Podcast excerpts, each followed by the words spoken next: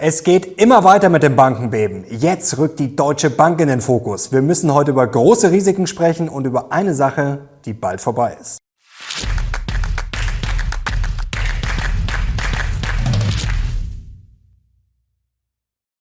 Servus Leute und willkommen zum aktuellen Briefing. Heute gibt's ja die heißesten Charts und News rund um die Börse. Und wir müssen über eine Sache sprechen, die anscheinend noch lange nicht vorbei ist, die Bankenkrise. Da ist die Frage, ja, wer sind die Nächsten? Und da ist die Deutsche Bank jetzt in den Fokus gerückt. Ich erkläre euch gleich, was da los ist. Eine Sache, die könnte bald vorbei sein, das werde ich euch gleich verraten. Vorbei sein könnte es aber auch mit dem Soft Landing. Ja, damit rechnet die Fed jetzt sogar schon selbst. Und jetzt legen wir los.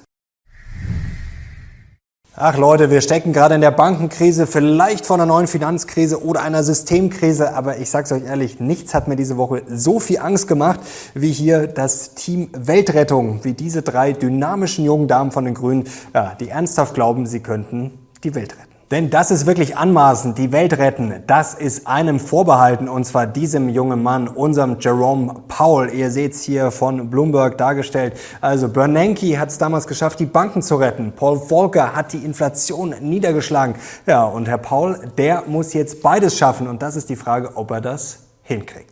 Aufregend könnte es auf jeden Fall werden und auch ein schwieriges Unterfangen, denn wir haben gerade eine ungünstige Kombi, eine Bankenkrise auf der einen Seite und eine sehr hohe Inflation. Schauen wir auf diesen Chart. Ihr seht jetzt hier rechts die Prozentzeichen, das steht für die Inflation.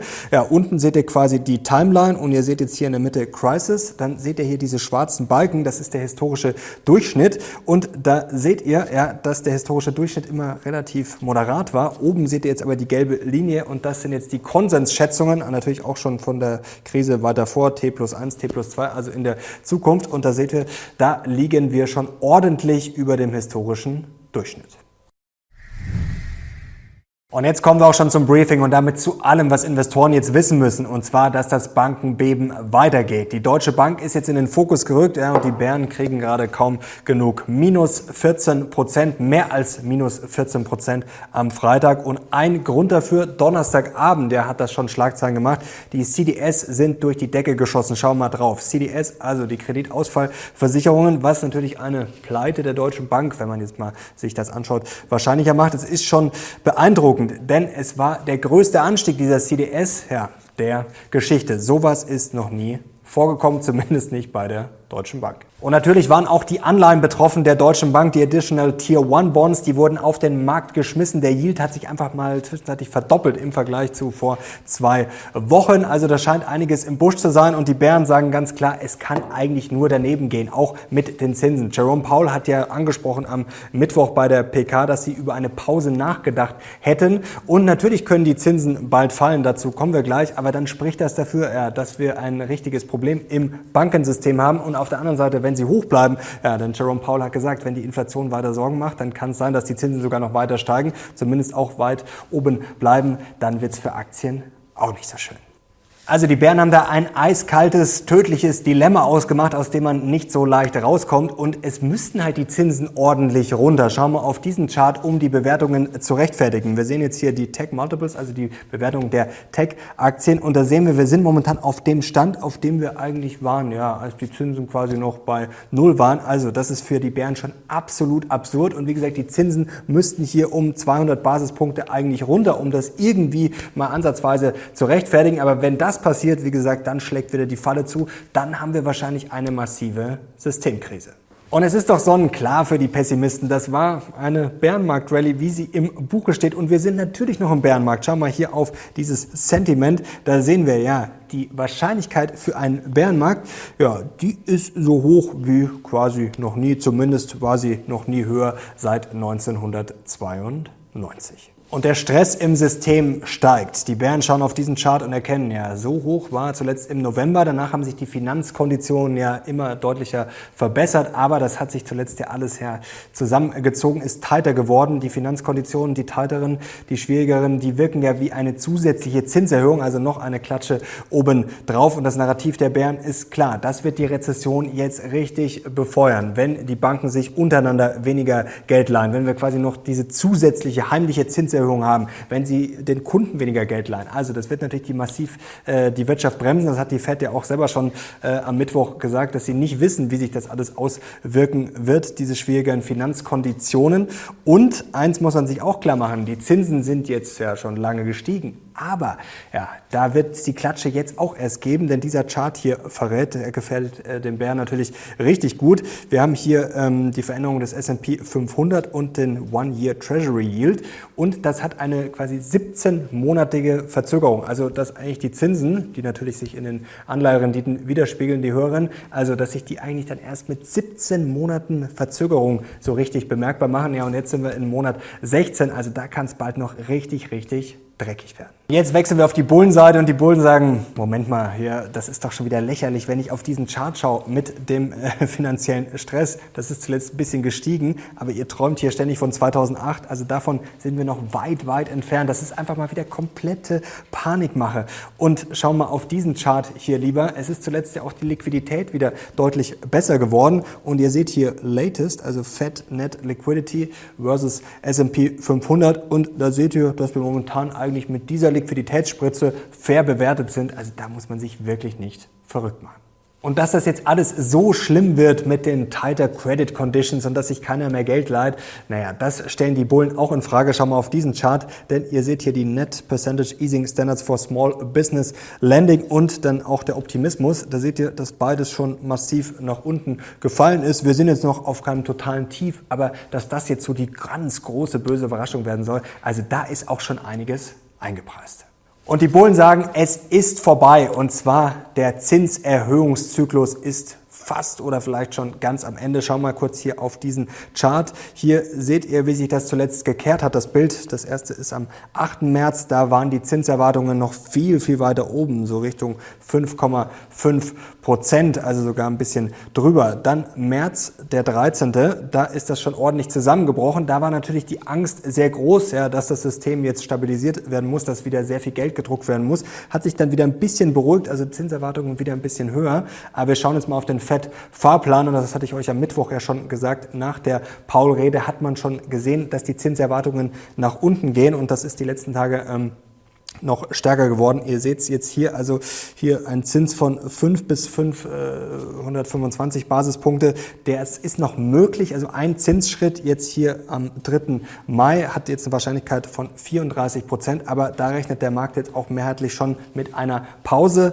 Dann auch danach, dass es nicht weiter hochgeht und dann soll es eigentlich schon rasant runtergehen. Und ihr seht jetzt zum Beispiel hier, die höchste Wahrscheinlichkeit für den 20. März 2024 liegt bei schon deutlich unter unter 4 Prozent. Und natürlich gibt es noch das Inflationsproblem, aber da muss man sich jetzt auch nicht verrückt machen. Vor allem, wenn ihr so Angst habt, dass sich jetzt die Wirtschaftsentwicklung abbremst, dann wird das auch die Inflation bremsen. Die Inflationserwartungen hier, die Zweijährigen, schau mal drauf, die sind zuletzt schon ordentlich zurückgekommen. Also da marschieren wir schon stramm Richtung 2%.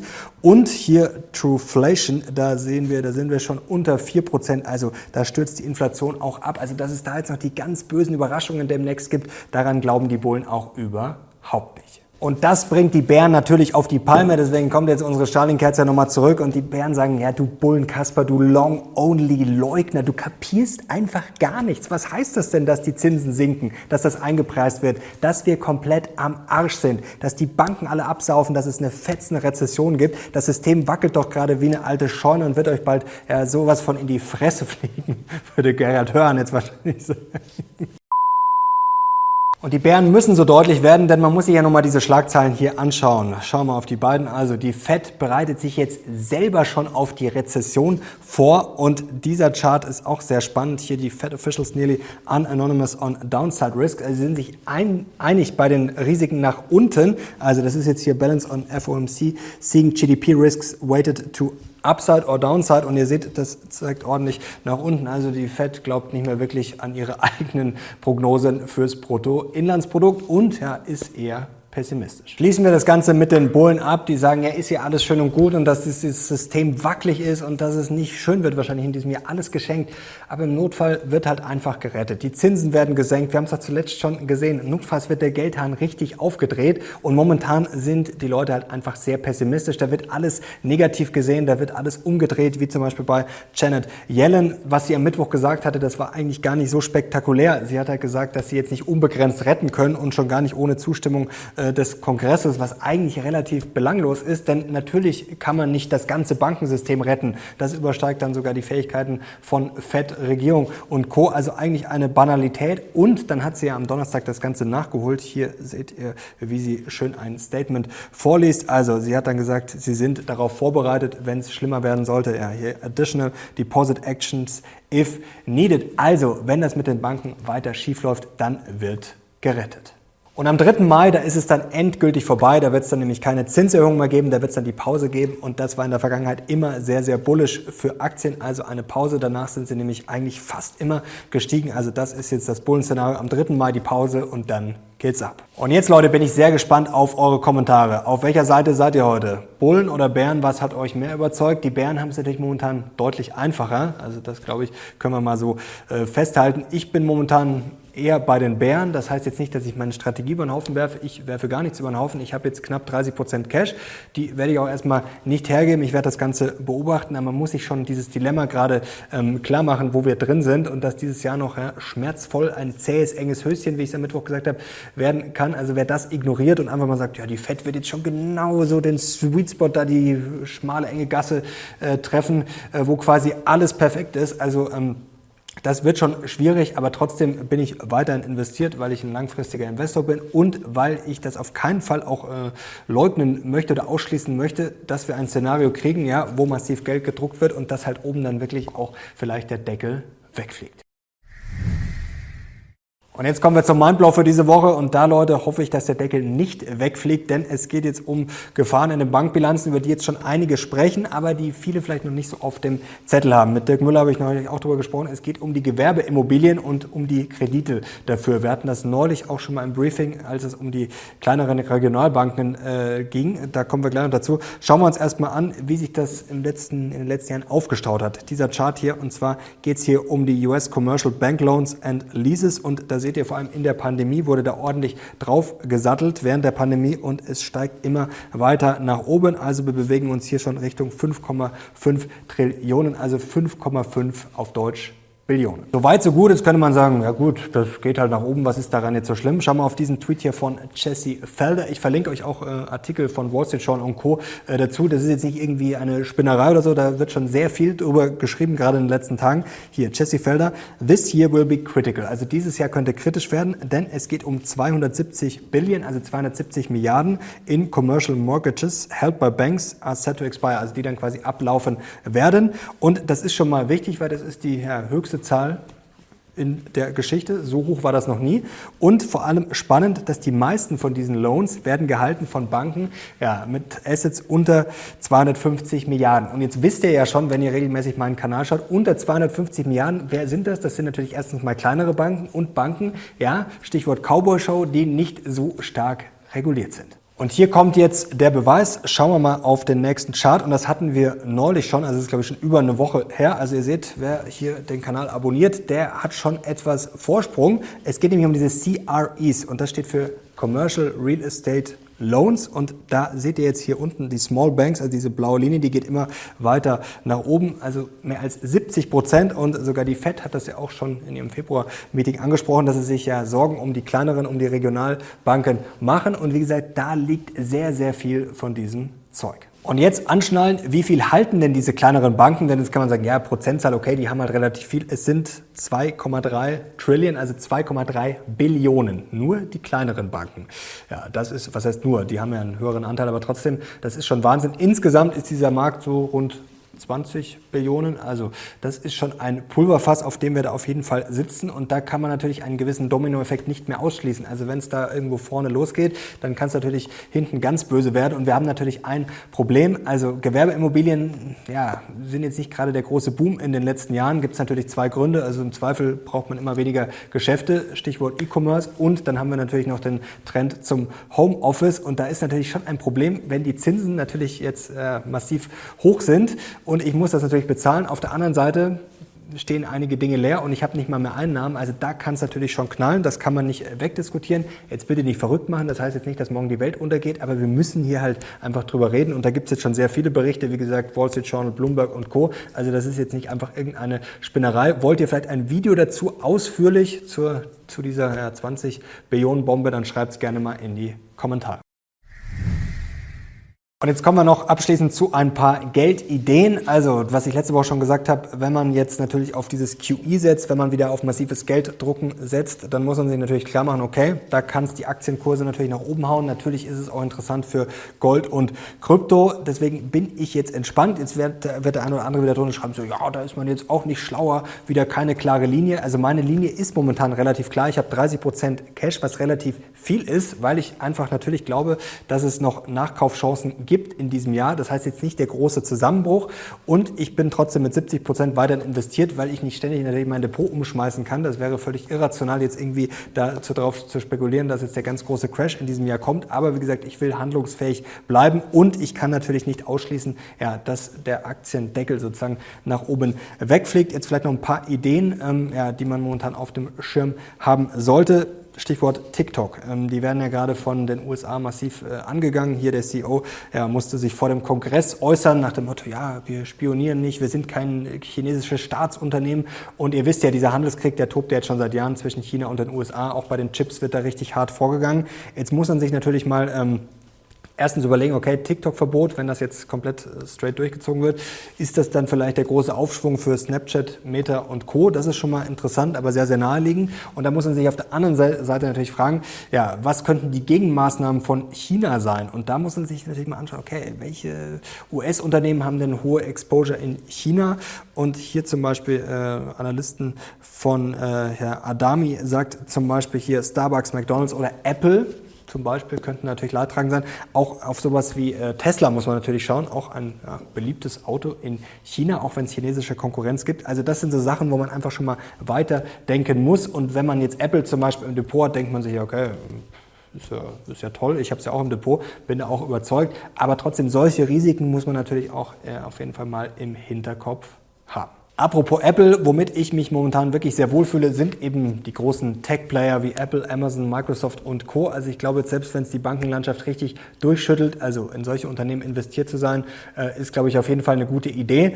Dirk hat ja neulich wieder ordentlich rausgehauen, Dirk Müller. Und jetzt muss man sich natürlich auch mal eins klar machen. Es kamen natürlich viele Fragen nach dem Motto, ja, wie handelst du jetzt und mit dem Geld? Also Leute, eins muss man sich generell mal klar machen, dass das Geld, das auf der Bank liegt, ähm, nie wirklich sicher ist und mir das erstmal wieder gehört, wenn ich das quasi abgehoben habe. Also es kann immer Probleme mit irgendeiner Bank geben. Es kann natürlich jetzt auch äh, eine Finanzkrise oder was auch immer geben. Das weiß ich nicht. Also das Geld auf der Bank ist so gesehen nie wirklich sicher, auch wenn wir natürlich die Einlagensicherung haben. Und das ist natürlich ein Grund, warum ich auch gern mein Geld in Aktien habe, weil Aktien, ja, das sind halt einfach Sachwerte und das ist halt nicht irgendwie ja, Papiergeld, was natürlich unter dem Strich, ich weiß, ihr könnt das auch nicht machen, aber was natürlich unter dem Strich nichts wert ist. Und was auch noch ganz wichtig ist, bitte jetzt nicht verrückt machen und auch nicht denken, man müsste jetzt irgendwie sich davor da in Sicherheit bringen. Äh, ich wurde von einem Abonnenten vor kurzem gefragt, ja, jetzt alles in Asien umschichten, äh, das hätte irgendwie JP Morgan auch empfohlen und er hätte das gehört, so nach dem Motto, ja, wenn jetzt in den USA und in Europa vor allem das jetzt so schlimm wäre, dann nach Asien.